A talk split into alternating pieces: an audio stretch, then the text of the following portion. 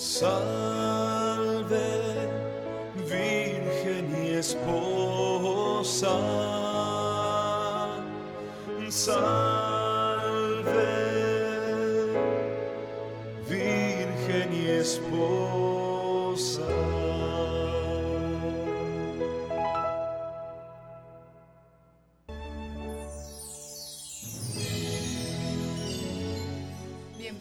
Queridos oyentes de Radio María, a este su programa ¿Por qué soy católico? Iniciamos una nueva jornada en nuestro estudio de nuestra fe, en dar razón de nuestra fe, como dice San Pedro, porque debemos estar preparados. Iniciemos en el nombre del Padre, y del Hijo, y del Espíritu Santo. Amén. Ven Espíritu Divino, manda tu luz desde el cielo. Padre amoroso del pobre, donen tus dones espléndido, luz que penetras las almas, fuente del mayor consuelo. Ven, dulce huésped del alma, descanso de nuestro esfuerzo, tregua en el duro trabajo, brisa en las horas de fuego, gozo que enjuga las lágrimas y reconfortan los duelos. Entra hasta el fondo del alma, divina luz, y enriquecenos. Mira el vacío del hombre si tú le faltas por dentro. Mira el poder del pecado cuando no envías tu aliento. Riega la tierra en sequía, sana el corazón enfermo, lava las manchas, infunde calor de vida en el hielo. Toma el espíritu indómito, guía al que tuerce el sendero. Reparte tus siete dones según la fe de tus siervos. Por tu bondad y tu gracia, dale al esfuerzo su mérito. Salva al que busca salvarse y danos tu gozo eterno. Amén. Invocamos al Espíritu Santo, Señor y dador de vida, que procede del Padre y del Hijo, para que sea Él a través de nosotros, a través de la intercesión de la Santísima Virgen María y de estas ondas radiales, enseñándonos las promesas de Dios en la Sagrada Escritura, dándonos la gracia de conocer su palabra, de conocer su voluntad y de realizarla. Bienvenidos.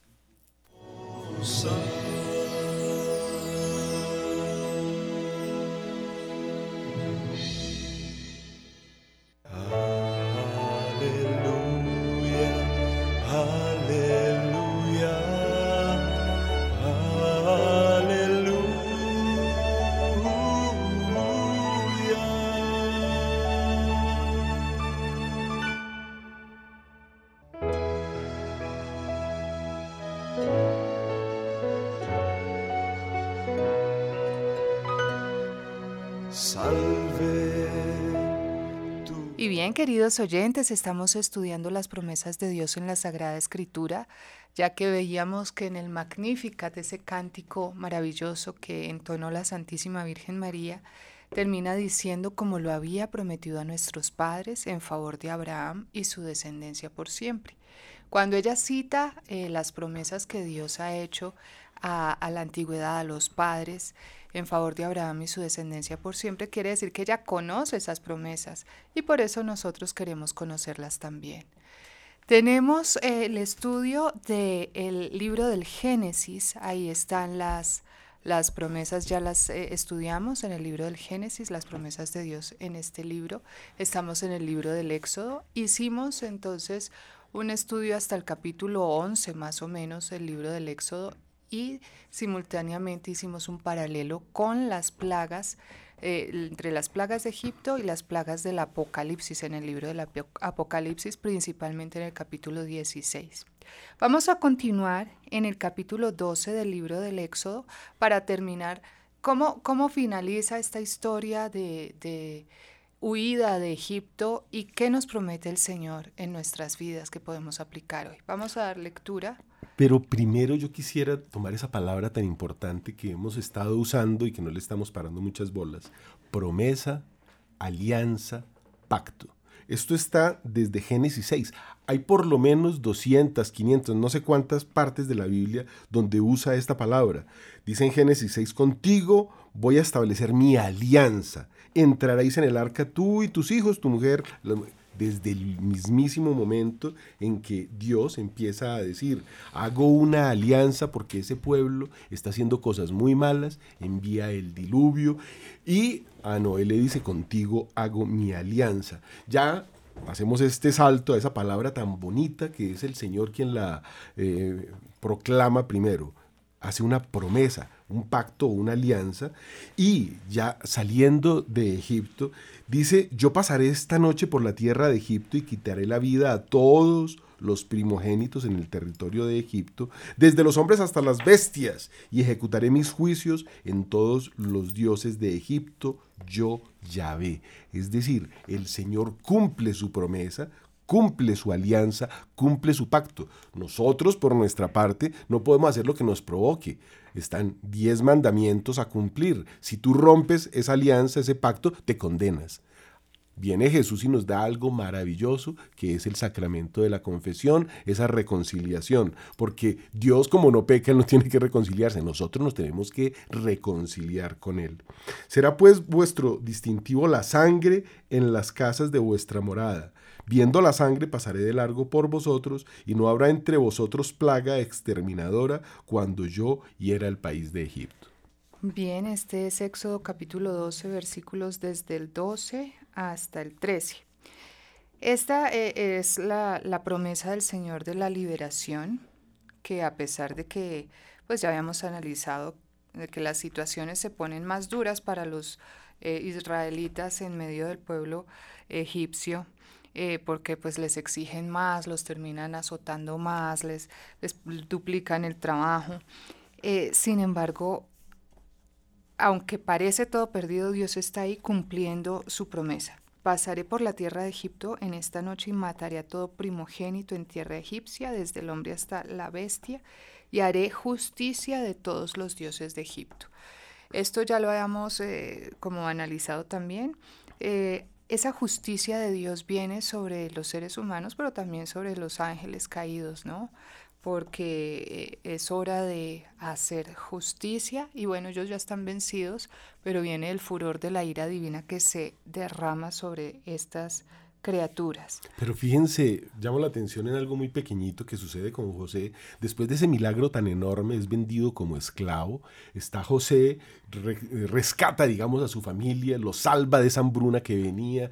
Eh, esa familia es su pueblo, es ese pueblo que somos nosotros ahora, después que se realiza el nuevo pacto con Cristo, y ya redimidos, digamos, es lo que hace José, paga por ellos, los trae, los salva. ¿Sabe qué hace estos hermanos y el propio José? José se casa con la hija del sumo sacerdote pagano, un sacerdote impío, que hacían diabluras, por decirlo menos, y sus hermanos también. Y todos se convierten en esa casta sacerdotal. Había, lógicamente, en este pueblo que se había desarrollado tanto dentro de Egipto, quienes tenían que trabajar muy duro, pero todos los descendientes de José pertenecían a esa casta sacerdotal ya para este momento. Ellos eran esclavos del oro, del poder, de los ídolos. Hay algo ahí que es muy interesante de ver y tiene que venir el Señor a rescatarlos, incluso destruyendo ese pueblo y estos primogénitos de los que estamos hablando. Y continúa, la sangre os servirá de contraseña, dice la traducción de la Biblia que yo estoy leyendo, sobre las casas donde estéis.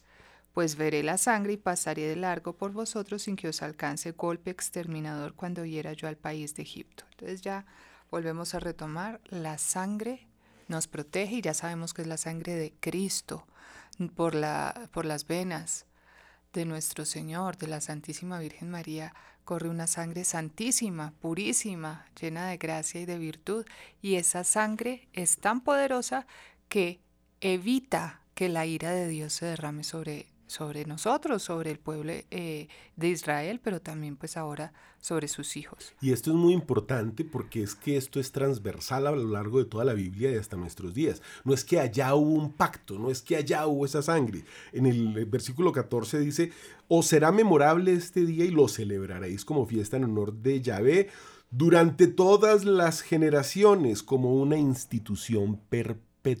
Y aquí entramos en el misterio de la Sagrada Eucaristía, ¿no? que por eso es tan importante que el sacerdote no celebre de afán, que el sacerdote, si hay algún hermano sacerdote que me escucha, que pueda preparar su misa con tiempo, que mm, es que a veces los, los ponen y les toca eh, hacer como un papel de administradores de sus parroquias, pero no, la labor más grande del sacerdote es justamente la celebración eucarística. Y, hablando con distintos eh, sacerdotes he tenido la gracia como de conocer un poquito eh, la relación de los cánones que, que, se pueden celebrar en la Santa Misa, porque hay unos que vienen como con mucho afán, entonces exigen que sea una misa de media hora, así rapidito, que, pero como por cumplir, pero resulta que hay un canon que es el largo, que es el que no ha sufrido pues modificaciones sustanciales, que, que es el que de verdad tiene todas las oraciones como debe ser. Se demora un poquito más, si no recuerdo mal es el canon primero, Y, y que está completico, que de verdad es que cada palabra en la Santa Misa, eh, cada oración que eleva el sacerdote a Dios es importantísima.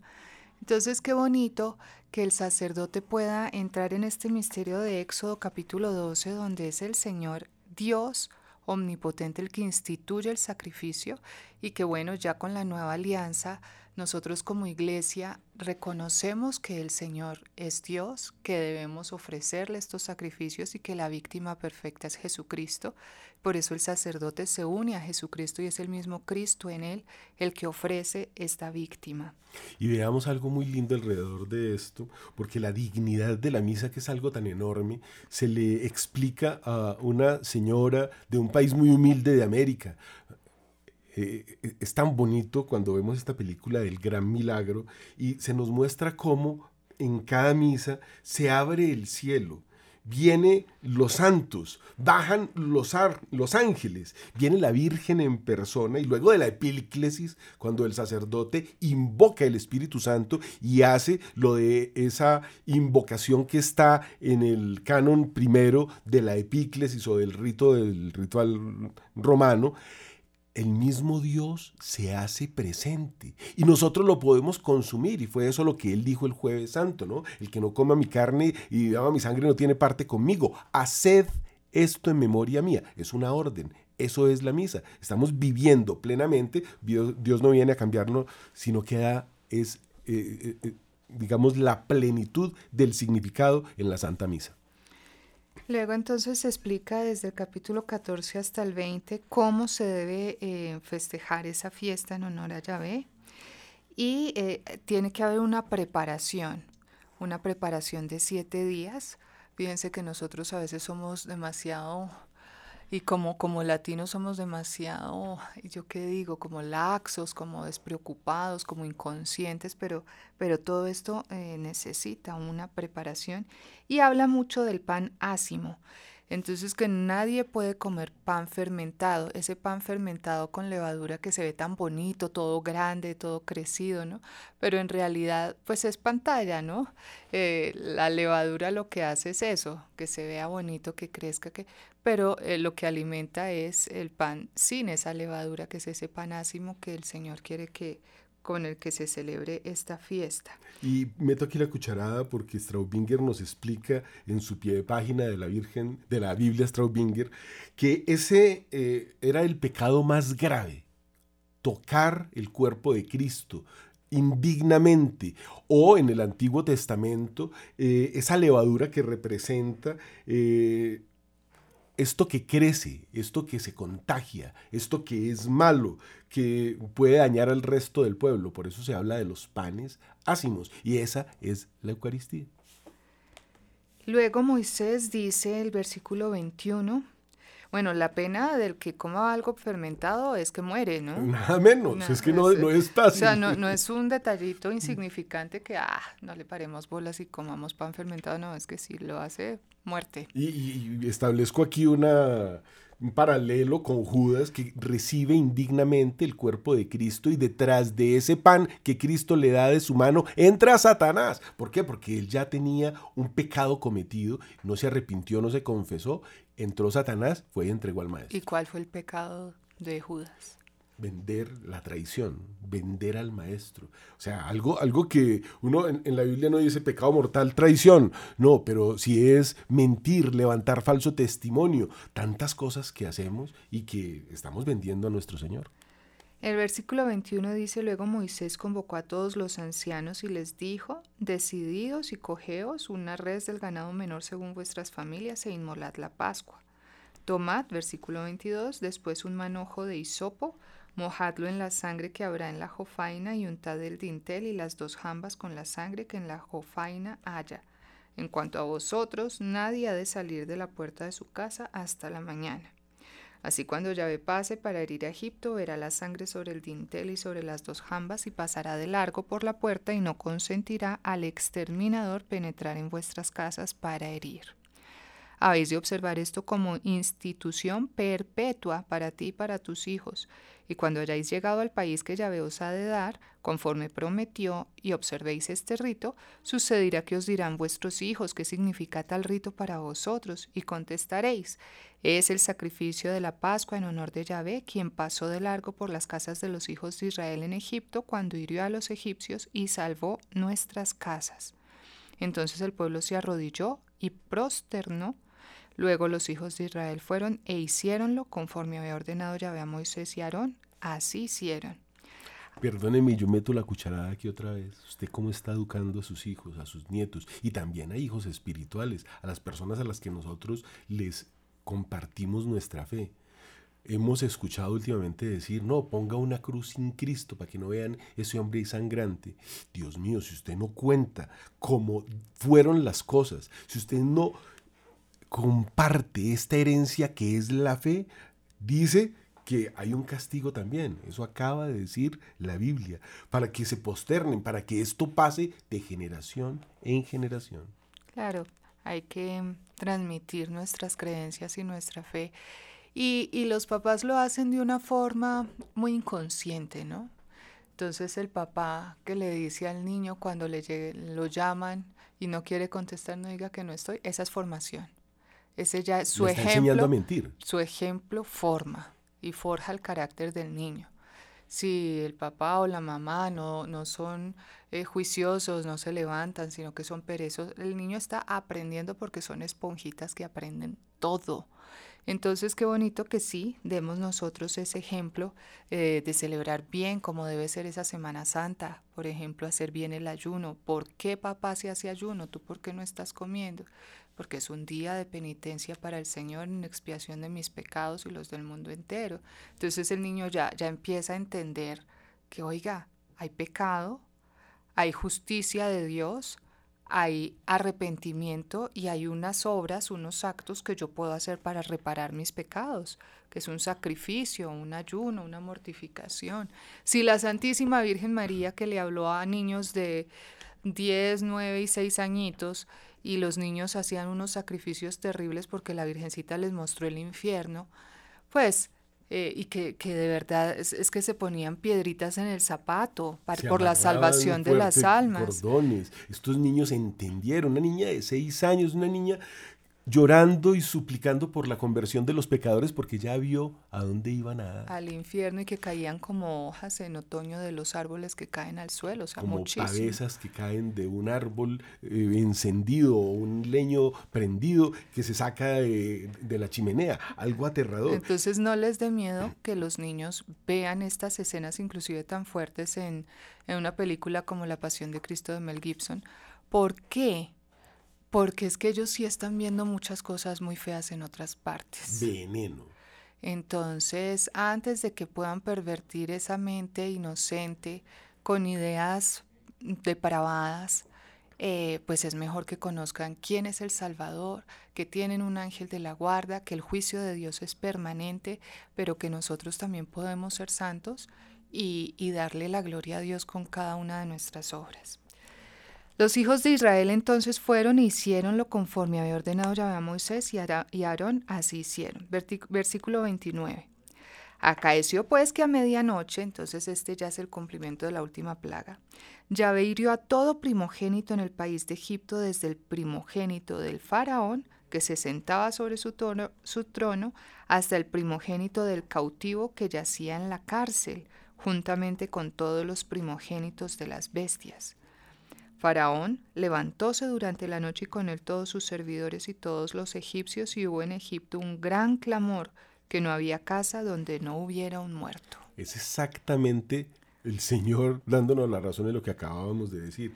¿Y por qué mata a esos niños que son inocentes? ¿Por qué los primogénitos? Imagine que esos niños, primero, el, el, el, primogénito lleva una unción especial desde el Antiguo Testamento, es el heredero, pero en este caso está mostrando que es heredero de impiedad es heredero de toda esa maldad que aprendió de sus padres. Es algo terrible. Si usted no lo educa bien, él es el heredero de su impiedad, de su herejía. Dios mío. Y tendremos que dar Claro, y es el que va a sucederlo en la maldad. Exactamente, algo pero terrible, terrible. Si usted no lo educa, pues eso que usted hizo con él también lo condena. A usted lo está condenando, porque es que Dios le entregó esa criatura que no es suya para que usted la eduque en lo que el Señor, que se encarnó y se dejó matar, imagínense cómo era el amor del Padre, se encarna su hijo y lo deja matar. Y no le reservó ningún dolor para que tú sepas que hay un Dios, que hay un cielo y que hay una resurrección y que el Señor nos está esperando allí. Acaeció pues que a medianoche entonces Yahvé hirió a todo primogénito en el país de Egipto. Es un castigo para Egipto, es un llamado a la conversión y, y es un regalo de liberación para el pueblo de Israel. ¿no? Que nos muestra que los pecados perduran por generaciones, así como las bendiciones, porque nos está hablando de ambas cosas.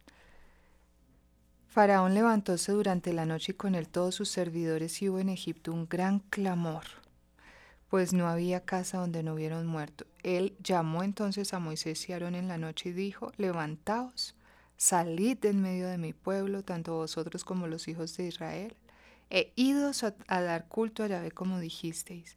Tomad así vuestro ganado menor como vuestro ganado mayor conforme, conforme indicasteis, y partid, y bendecidme también a mí. Sea, ya tuvo temor de Dios y ya más bien váyanse rapidito antes de que acabe con todos. Y aquí viene un detalle que uno no le para muchas bolas, no está muy claro en la Biblia, pero después, por lo que le dicen todos sus ministros y visires, él sale a perseguirlos. Pónganse a pensar ustedes el poder que tenía este pueblo, la cantidad de gente que correspondía, habían entrado 40 personas, estaban saliendo 2 o 3 millones y se llevaban todo el oro de Egipto. Así es, los egipcios instaron al pueblo hebreo dándose prisa a despedirlos del país, pues dijéronse, todos vamos a morir, o sea, Dios nos va a matar a todos. El pueblo entonces cargó con su masa antes de que hubiese fermentado, envueltas las artesas en sus mantos sobre su espalda, y los hijos de Israel habían hecho como Moisés les había dicho, habían pedido prestados a los egipcios utensilios de plata, de oro, vestidos, y Yahvé había hecho que el pueblo hallase gracia a los ojos de los egipcios, los cuales se los prestaron, así despojaron a los egipcios. Ahí está más o menos la historia de todo lo que llevaron. Partieron pues los hijos de Israel de Ramsés para Sucot, en número de unos seiscientos mil de a pie, contando solo los hombres sin los párvulos. Además subió con ellos numerosa muchedumbre y ganado menor y mayor, un rebaño muy considerable. Aquí, perdón, y me vuelve lo de la multiplicación de los panes y los peces, 600 mil hombres, sin hablar de los niños y las mujeres, y ellos también tenían esclavos. O sea que usted puede multiplicar eso por una familia antigua de 5, 6 por 5, casi 3 millones o más. Eh, sacaron entonces eh, la masa en panes ácimos pues no había fermentado. Cuando fueron expulsados de Egipto no habían podido detenerse ni tampoco habían podido hacerse con provisiones. La estancia de los hijos de Israel en Egipto había durado 430 años y fue precisamente al cabo de 430 años en aquel mismo día cuando salieron todas las huestes de Yahvé del país de Egipto. Noche de velas fue para Yahvé para sacarlos del país de Egipto. Esa noche es noche de velas en honor de Yahvé para todos los hijos de Israel en sus diversas generaciones. Versículo 43. Después dijo Yahvé a Moisés y Aarón, Este es el rito de la Pascua. No coma de ella ningún extranjero. Quiere decir, que el Santísimo Sacramento del altar es para los bautizados, que están en gracia, confesaditos, que han hecho pues toda la preparación para la primera comunión y no para los paganos que no tienen ni idea qué es esto, no es para los extranjeros. Es un sacrilegio y ve uno gente diciendo, ay, le va a dar un pitico al perro. Dios mío, te estás condenando. No, imposible, imposible. A mí me tocó ver una vez en, en otro país, en, en, eso fue en la Basílica de San Pedro, que eso pues es repleto, repleto, repleto, y pues va gente de todas las religiones. No respetan, entran, toman fotos y, ven una fila y como... A pesar de que hay pues eh, la autoridad que está tratando de controlar todo, pues quién controla quién va a comulgar, ¿no? Entonces recuerdo que, que habían unas personas que pues no eran de nuestra religión, pero estaban ahí. Y pues si ellos mamamos, nosotros también. Imposible imposible porque pues no están ni siquiera bautizados, no pueden comulgar. Y aquí les cuento una historia muy rápida, cortica, de algo que sucedió con los ortodoxos cuando el hermano del emperador de Constantinopla se levanta a hacer la fila para comulgar y viene un santo y le dice, Señor, usted mejor devuélvase, porque la que está sentada a su derecha es su mujer, la que está sentada a su izquierda es su amante, usted está en pecado mortal, no puede comulgar si el sacerdote sabe, no le puede, ¿cómo le va a dar? No, porque es un pecado público. Exactamente. Entonces dice eh, el Éxodo capítulo 12, versículo 44. Bueno, desde el 43, no coma de ella ningún extranjero. Todo siervo adquirido por dinero lo circuncidarás y entonces podrá comerla. O sea, tiene que haber una preparación. El residente del mercenario no la comerán, se comerán una misma casa, no sacarás de la casa fuera nada de la carne, ni le quebraréis ningún hueso. Todos los de la comunidad de Israel la han de celebrar. Si un huésped reside contigo y desea celebrar la Pascua de Yahvé, habrá de circuncidársele todo varón, y entonces se acercará a celebrarla y será como el natural del país, pero ningún incircunciso comerá de ella. Es exactamente, si no está bautizado, no puede acercarse. Una misma ley habrá para el indígena y para el huésped que resida entre vosotros. Hiciéronlo todos los hijos de Israel como ya había ordenado a Moisés y Aarón, y así hicieron. Y acaeció que aquel mismo día Yahvé sacó del país de Egipto a los hijos de Israel por sus unidades militares. Luego entonces viene, ya estamos en, en este momento en que están saliendo, ¿no? Luego habló Yahvé a Moisés diciéndome, diciendo, conságrame todo primogénito, la primicia de cualquier seno entre los hijos de Israel, trátese de hombre o bestia, es mía. Moisés por su parte dijo al pueblo, acordaos de este día en que habéis salido de Egipto, de la casa de los esclavos, pues a fuerza de brazo os ha sacado Yahvé de aquí.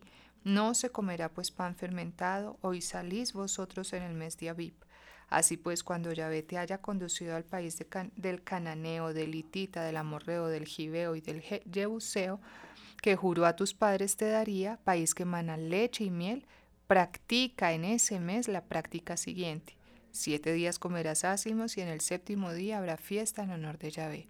Se comerán ácimos durante los siete días y no se te verá pan fermentado ni se te verá levadura en todo tu territorio. En aquel día se lo explicarás a tu hijo diciendo, es por lo que Yahvé hizo por mí a, mi salida de Egipto. Fíjense que esto también es gratitud perpetua, ¿no? Es recordar las maravillas del Señor y, no solo recordarlas, sino alabarlo, adorarlo, darle gracias, bendecirlo y festejar con Él. Que la ley de Yahvé esté en tu boca, que lo que hizo Dios por ti, pues el agradecimiento, eso es una virtud casi que mínima. Diez Volvamos a acordarnos de eso. Diez plagas. Imagina el corazón tan endurecido de ese Egipto para soltar este pueblo y no nos vamos a acordar de eso y no lo vamos a transmitir a los nuestros. Y entonces esa gratitud aquí en este capítulo 13 del libro del Éxodo lo que nos está enseñando es que se recuerda, se conmemora, se festeja, pero también se le entrega algo a Dios. Dice, cederás a Yahvé toda primicia de seno y de todo primer parto del ganado que tengas. Los machos serán para Yahvé. Eh, eso está en el versículo 11. Entonces, aprender a dar. Las familias de antes eran muy numerosas porque es que, eh, digamos que este nuevo orden mundial está contando con unas familias diminutas, que no se tengan hijos, el control de la natalidad, ¿no?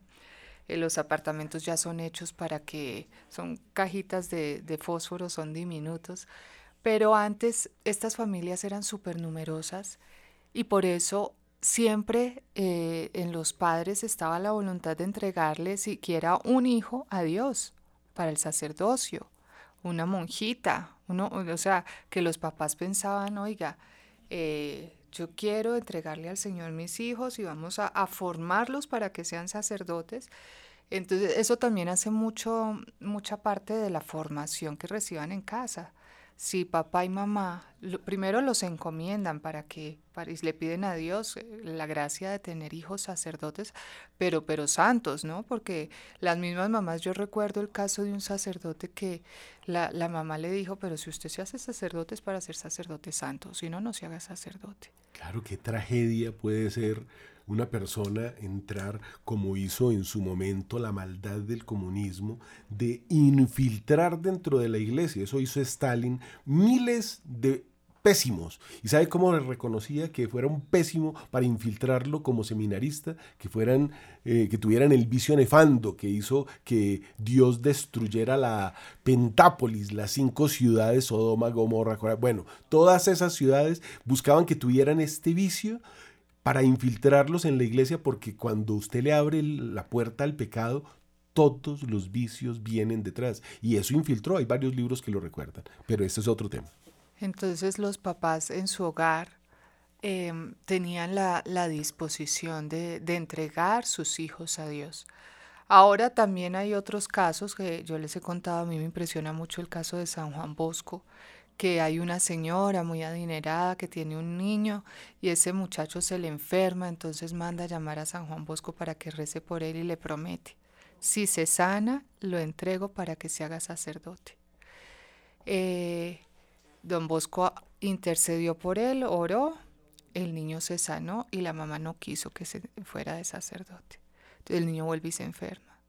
Y vuelve y llama a San Juan Bosco. Y vuelve intercede, y vuelve y se sana, y vuelve y se niega hasta que ya está a punto de muerte y llama a San Juan Bosco y San Juan Bosco le dice, no, usted no quiere cumplir su promesa, Dios cumple su promesa, Dios cumple su parte. Estamos hablando de las promesas que se cumplen. Dios cumple su parte, o sea, usted le dijo que usted iba a entregarlo para ser sacerdote y cada vez que se sana usted se va para atrás, yo ya no intercedo más.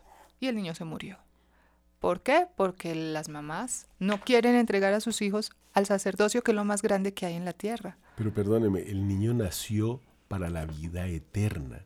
Ese niño estaba destinado a ser santo. Si ese niño se quedaba en el mundo, ese niño probablemente se hubiera perdido. Entonces Dios lo que quería era un santo, porque la vida no es esta. Nosotros no estamos aquí para gozar, ni para conseguir plata, ni para tener títulos, ni para conseguir honores. Es para ganarnos la vida eterna. Esto no es más que un valle de lágrimas. Entonces, claro, el materialismo ha reducido la vida al goce de los bienes materiales, el hedonismo, el goce inmediato, ya.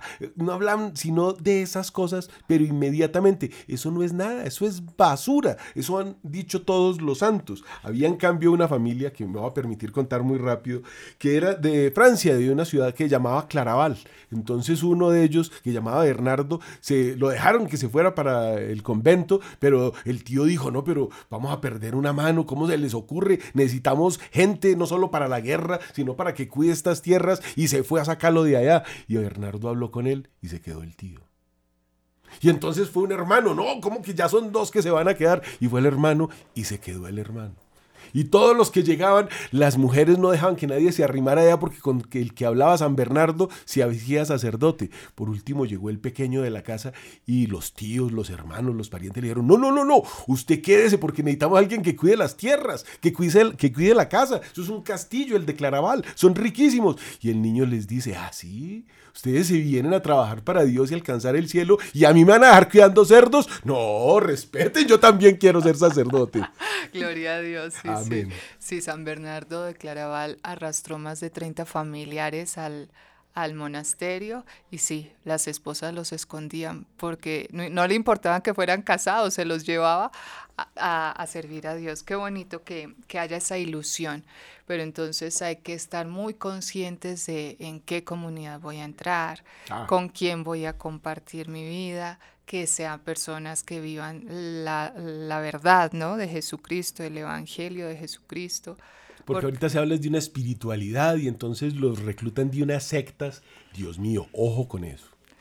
En el versículo 17 entonces dice la Sagrada Escritura que acaeció que cuando Faraón dejó partir al pueblo, Elohim no los condujo por el camino del país de los filisteos, aunque estaba próximo, porque se dijo, no sea que se arrepienta el pueblo, previendo lucha y se vuelva en Egipto.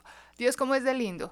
Entonces dice, a veces mm, pensamos que nos la pone más difícil, era más fácil atravesar por la tierra de los filisteos, pero dice, no, no, no.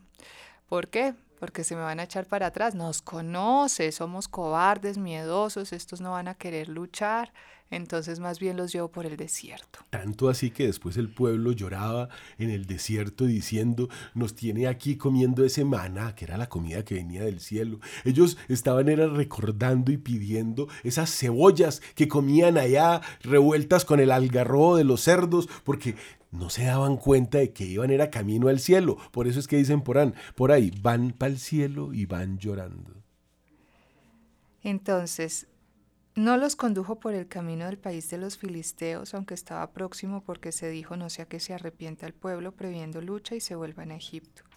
Así pues, Elohim hizo dar un rodeo al pueblo por el camino del desierto hacia el Mar Rojo, y bien equipados, los hijos de Israel subieron del país de Egipto. Moisés tomó consigo los huesos de José, del que hablamos antes, pues éste había conjurado solemnemente a los hijos de Israel diciendo, Elohim os visitará de seguro y subiréis de aquí mis huesos con vosotros. Perdóneme, yo vuelvo a meter la pata, no estoy dejando andar este programa, pero es que aquí hay algo muy interesante que vemos a lo largo de toda la Biblia, incluso cuando vemos el libro de Tobías, es Tobías el que se preocupa por los muertos de Israel que dejan por ahí tirados y él va y los entierra porque el cuerpo es templo del Espíritu Santo. Ya existía en este Antiguo Testamento ese conocimiento y esos huesos en este momento, cuando vamos a las iglesias y encontramos un altar que es una piedra, todos los altares tienen unos huesitos, que son los huesos de los mártires. Y uno dirá, pero ¿por qué esa costumbre tan terrible? Porque en las catacumbas de Priscila y en todas las persecuciones que se dieron en Europa, sobre todo en Roma, se hacía la misa sobre las piedras que habían servido de altar o de tumba para esos santos. Entonces ellos habían hecho lo mismo que Cristo. Esa es la imitación de Cristo. Habían dado su vida por Él. De Cristo no tenemos huesos porque Él resucitó, subió a los cielos, pasa por la puerta de tu casa todos los días. Pero de todos los santos, esa es una de las razones por las cuales nosotros creemos en la resurrección de los muertos. Más adelante nos lo dirá Ezequiel en el Valle de los Huesos Secos. Y que cada, mm, cada altar ¿no? consagrado tiene eh, reliquias de santos. Y de hecho eh, pues eh, se veneraba con mucho respeto lo que es el altar, por eso el sacerdote besa al altar. Por eso a lo largo de la historia la cremación solamente estaba destinada a los impíos, a los paganos. A los paganos porque el cuerpo es templo del Espíritu Santo y en el credo repetimos, creo en la resurrección de los muertos, o en el otro, creo en la resurrección de la carne. Dice entonces la Sagrada Escritura que partieron de Sucot y acamparon luego en Etam, en el límite del desierto. Y ya ve, es que esto, ¿por qué lo toco tan detalladamente? Es que esto es glorioso, queridos oyentes. Esto no es un cuento de hadas, esto es histórico, esto sucedió. El libro sagrado, la Sagrada Escritura, también hace un relato histórico. Inclusive podemos eh, revisar los estudios que han hecho de este mar rojo que atravesaron los, los israelitas y que luego los, los carros del faraón trataron de perseguir. Y hay todavía ruedas de los carros del faraón. Carros enteros, los carros enteros del faraón están en el fondo del mar rojo y de todo el mundo, yo soy buzo y puedo dar fe, de todo el mundo los buzos quieren ir a ver eso. Es además un mar muy hermoso, hay un desierto, pero ese mar es muy rico y ahí están los carros del faraón. Esto no es un mito. ¿Y qué pasó? Dice la Sagrada Escritura, Yahvé marchaba al frente de ellos. ¿Y cómo hacía? De día en una columna de nube para guiarlos por el camino. Dice Straubinger, una columna de fuego eh, para eh, que pudieran marchar esas en la noche. día y noche. Esas en la noche. Ah, en el día va la de nube y luego de noche una columna de fuego para alumbrarlos de suerte que caminaban de día y de noche. Entonces ellos reciben una gracia especial, Dios. que es para salir, reciben una gracia especial que es caminar día y noche. Pues, uno se funde, pero ellos tienen la gracia de la presencia de Dios que los fortalece y además es el mismísimo Dios el que los guía. en el día con una columna de nube, en la noche con una columna de fuego, y eh, se pone este mismo Dios entre el ejército egipcio y ellos para que no se puedan ver, para que no los puedan alcanzar tan fácilmente. Y fíjense esto tan importante. Estamos hablando de 3 millones de personas, toda la población de Medellín o de Cali o la mitad de la población de Bogotá. O sea, esto es un gentío impresionante, mujeres y niños y el oro y los animales. Imaginen mover ese gentío y era de día y de noche, y Dios los alumbraba y les indicaba el camino. Dios sabía lo que venía. Dice el, capítulo ya 14 del libro del Éxodo. Este ya es el paso de este mar rojo que pasa. Dice Yahvé a, mm, a Moisés, di a los hijos de Israel que se vuelvan y acampen frente a Pija Girot, entre Migdol y el mar, delante de Baal Zephón acampad de cara a él junto al mar. Faraón se dirá respecto a los israelitas, es el mismo Dios el que le está instruyendo a Moisés. El faraón va a pensar, se han extraviado en el país, el desierto los ha bloqueado. Yo endureceré el corazón del faraón y os perseguirá, pero me cubriré de gloria a costa de faraón y de todo su ejército, y sabrán los egipcios que yo soy Yahvé. Y esto es interesante porque todavía se encuentran las columnas con los jeroglíficos borradas, porque después de esta derrota tan impresionante que sufre Egipto, todo queda anotado, porque ellos todo lo anotan, pero llega un faraón y dice, no, borre eso, porque eso es vergüenza para Egipto. Ahí perdió Egipto su ejército, su riqueza. Imagínense todo lo que sale de Egipto, la grandeza que había adquirido de un pueblo que estaba bendecido por Dios y que estaba cayendo o que cayó en apostasía. Se le anunció al rey de Egipto que el pueblo había huido y mudándose el corazón de Faraón y de sus servidores respecto al pueblo dijeron, ¿qué hemos hecho? ¿Qué hemos dejado partir a Israel de nuestro servicio? Hizo pues enganchar su carro y tomó consigo a su pueblo, tomó además seiscientos carros electos y todos los carros de Egipto con oficiales escogidos sobre cada uno de ellos. Ya endureció el corazón de Faraón, rey de Egipto, quien persiguió a los hijos de Israel mientras los israelitas partían a mansalva.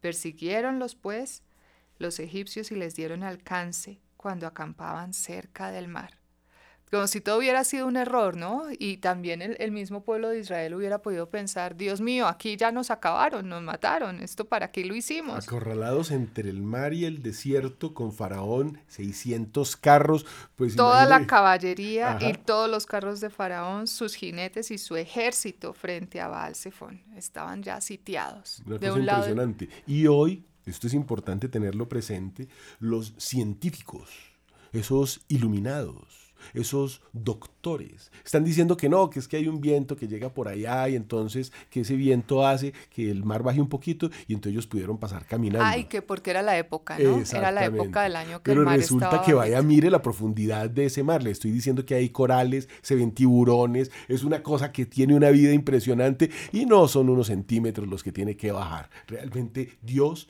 secó ese mar para que todo este pueblo pasara a pie limpio, como dice, con pie seco. A pie enjuto, sí.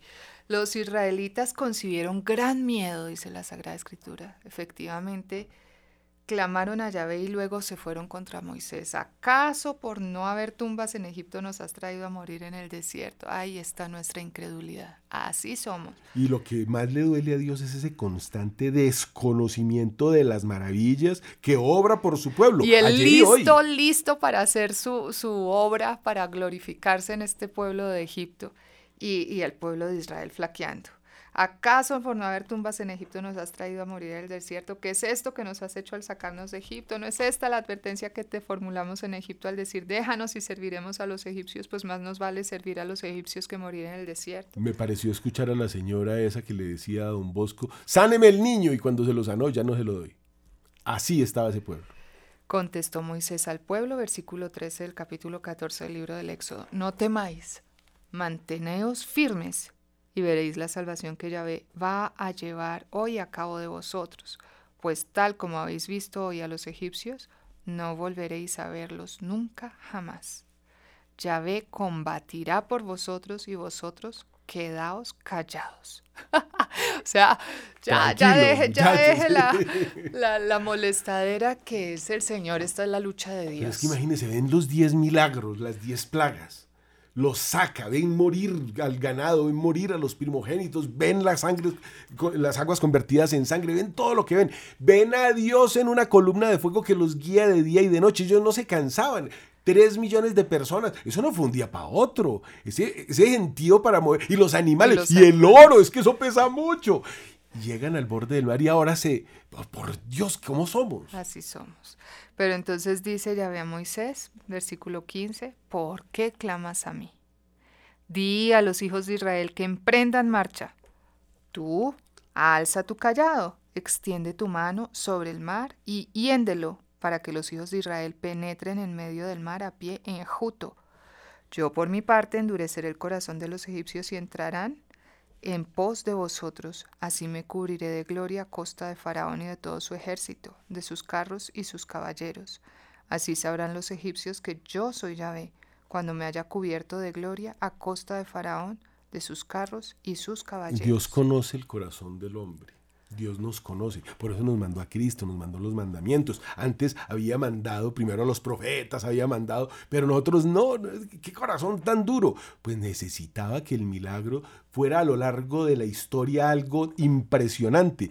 Ahora se inventaron a Superman que vuela y se inventaron a Aquaman que no necesita respirar y la gente cree que eso es cierto, pero esto que sí es cierto, que sucedió, que ya están los carros, no lo queremos creer. Dios se cubre de gloria haciendo este milagro de otros 3 millones persiguiéndolos, porque es que 600 carros, cada uno lleva cuatro caballos, ya tenemos dos mil y pico de caballos nomás. Imagina el ejército que viene detrás, siempre la caballería es lo más pequeño, eran millones persiguiéndolos y llevaban bien afilada la espada.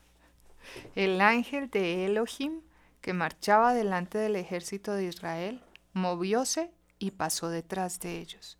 También la columna de nube se retiró de delante y se colocó detrás de aquellos. Entonces fíjense que había un ángel. Qué bonito, él los estaba guiando, iba también delante de la columna de nube. Estaban súper acompañados y sin embargo muertos del susto. Así somos. Va para el cielo y va llorando. Metióse pues entre, entonces este ángel y esta columna se, se, pone entre el real de Egipto y el real de Israel. Ahora bien resultó que la nube vino ya a oscurecer, ya a iluminar la noche, de suerte que no se acercó el uno al otro de los ejércitos durante la noche. Y claro, como los egipcios no venían, no veían, ya el, el pueblo de Israel estaba en la mitad Ajá. del mar, adelantando camino.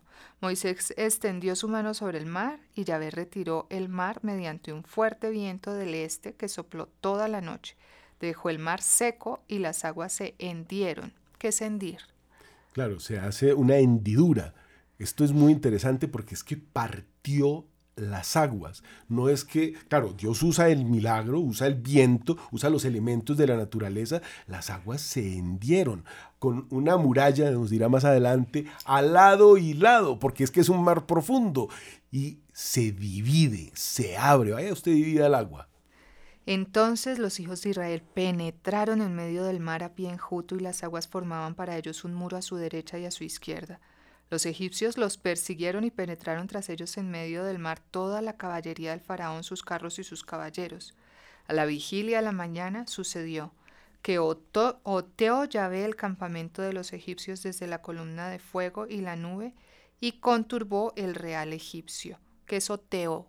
¿Qué es ver, otear? observar, ver en la distancia, mirar en lontananza. Son palabras muy proféticas, muy lindas y eh, Straubinger nos dice, echó una mirada agarró, agarrotó las ruedas de sus carros y las hizo avanzar pesadamente. Entonces, por lo que los egipcios dijeron, huyamos delante de Israel, pues Yahvé pelea por ellos contra los egipcios. Esa misma palabra la encuentra uno en muchos pasajes bíblicos. Yahvé pelea por ellos contra nosotros. Eso se nota, el milagro se nota. Ellos habían pasado a pie enjuto, o sea que el fondo no tenían ningún problema, no se pegaban, pero llega el agua por debajo y se empieza a volver primero pantano, entonces ya los carros no podían avanzar. Cuatro caballos jalando el carro lleno de armas con las ametralladoras, bueno, cuando eso no había. Pero sí iban cargados de armas para matar. Luego dijo Yahvé a Moisés, extiende tu mano sobre el mar y tornen las aguas sobre los egipcios, sobre sus carros y sobre sus caballeros. Moisés extendió en efecto su mano sobre el mar y el mar volvió a su estado normal al rayar el alba, mientras los egipcios huían de su encuentro. Y Yahvé precipitó a los egipcios en medio del mar. Claro, ¿cuánta distancia hay? O sea, si ya estaban en la mitad mientras se devolvían, Sí, no, no había nada que hacer. Además estaban pegados. Pensemos más, unos caballeros armados hasta los dientes, pues llevan armaduras pesadísimas. Así sepan nadar, la armadura pesa demasiado. Ahí quedaron, cuando llegó el agua, quedaron pegados del fondo y se ahogaron. Las aguas tornaron a juntarse y cubrieron los carros y los jinetes, todo el ejército de Faraón que había penetrado en el mar tras los israelitas, sin que escapara ni uno. Eso decimos, como iban tan bien armados para la guerra, pues bueno, hágale guerra al agua. Entre tanto, los hijos de Israel caminaron a pie enjuto. La palabra enjuto. Enjuto, seco, pelado, limpio. Bueno, ellos pasaron tranquilamente. sin, sin humedad, sin nada, por medio del mar, mientras las aguas formaban un muro a su diestra y a su siniestra. Así salvó Yahvé en aquel día a Israel del poder de Egipto. E Israel contempló a los egipcios muertos sobre la orilla del mar. Vio pues Israel el gran poderío que Yahvé había ejercitado contra Egipto, y el pueblo temió a Yahvé, y creyó en Yahvé y en Moisés, su servidor. Qué cosa tan hermosa. Además se necesitaba el santo, ¿no? Porque fíjense ustedes todo el tiempo esa rebelión contra Dios. En este caso Moisés hace como el papel de el sacerdote o el obispo, el santo que los guía, que les da ánimo, que mira a Dios. Por eso Moisés se representa con la cara radiante, como soltando unos rayos, porque él veía el rostro de nuestro Señor. Él veía cuando alguna ocasión se dejó ver frente al pueblo, caían muertos. Es que para ver a Dios tenemos que estar puros de corazón, tenemos que ser santos. Entonces se necesitaba un santo que los guiara. Esto es un milagro enorme en el cual el Señor despliega su poder y sabe que es para su gloria y esto se cuenta de generación en generación.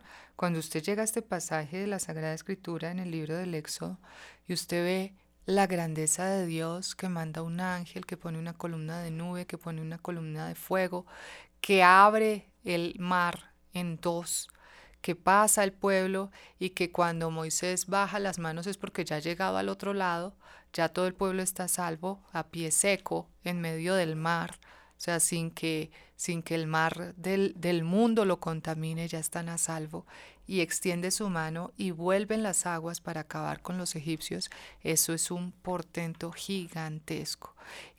Y, quiero hablar ahorita de lo humano, qué pena yo interrumpo otra vez. Esto lo supieron todos los pueblos del mundo.